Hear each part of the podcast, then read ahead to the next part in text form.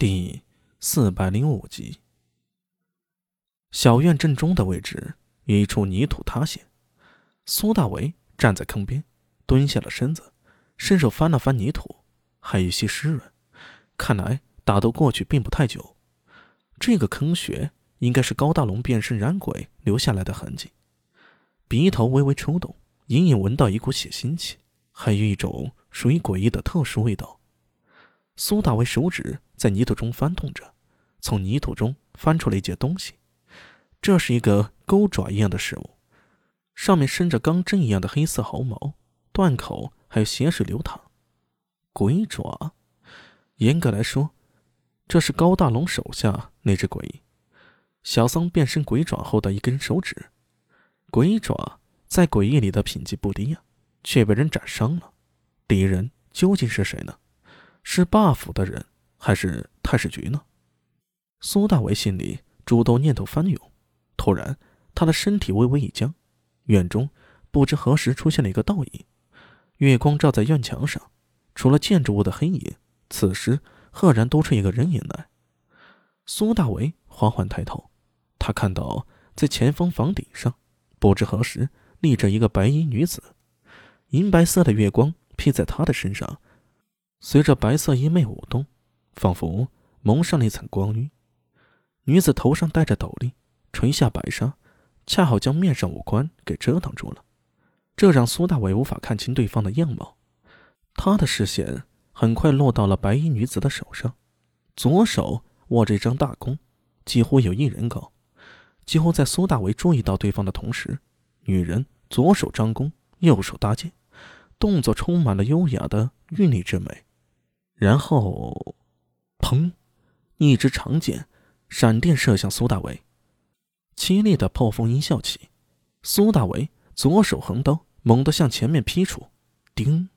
火星迸现中，手腕蓦地一让，一股巨力传来。苏大为噔噔连退两步，才化去了剑上附着的力道。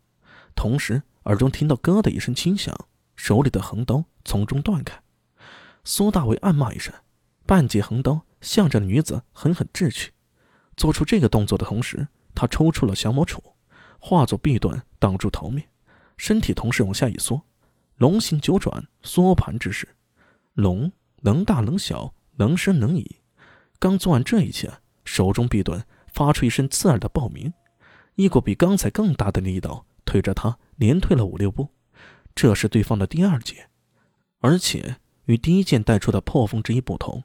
第二剑悄无声息，但是力量比之前大了何止数倍啊！要不是他反应快，只怕尸体都凉了。苏大为额头渗出冷汗，身体一个翻滚，扑到墙角的暗处。再抬头看时，屋檐上唯有银色的月光如雪，那白衣女子早已不知去向了。如果不是地上还有一支长剑在嗡嗡颤动，几乎以为方才一切都是幻觉。停了舒息。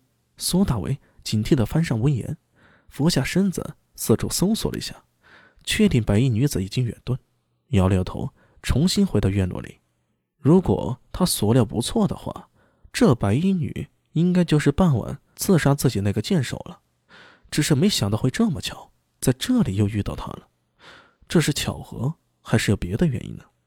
这个女人藏在这里想做什么呢？问题一时无解。苏大为。只能暂时将疑问给按下了。回到院落里，又仔细搜索了一番，确定没有新发现。他推开了破烂的房门，走了进去。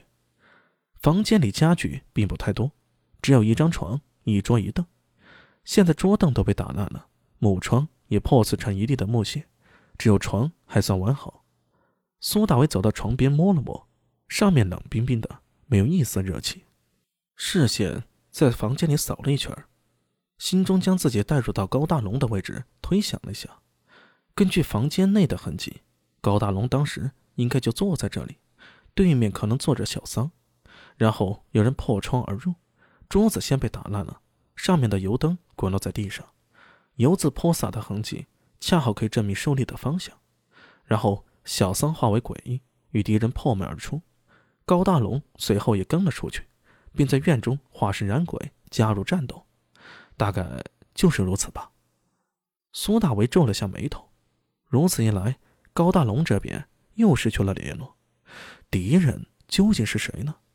来得太突然了，以至于高大龙都来不及给自己留下线索。他在床榻上坐了下来，手摸着冰冷的木床。当时高大龙应该坐在这里，那个时候他会想些什么呢？苏大为抬头看向屋顶，昏暗的房间里，房梁与阴影融合成一团，仅有窗外透入的一点月光。而苏大为眼睛盯着房梁，忽然躺了下来。这个位置，头顶上的房梁上，或许能发现有缺的东西啊。如果是常人，绝对难以注意到那一点细微的不同。但苏大为是异人，运用元气在双眼上时。其眼力几乎不输于南九郎，他翻身起来，一个纵跃，如狸猫般跃上了房梁，手在房梁上轻轻抚了一下，果然和自己想的一样，这里有人上来过，灰尘的厚薄不同，还有细细抚摸，床梁正对床头的位置有细细的划痕。苏大为缓缓地抚摸着那道划痕，嘴里喃喃地说道：“青浓。”四。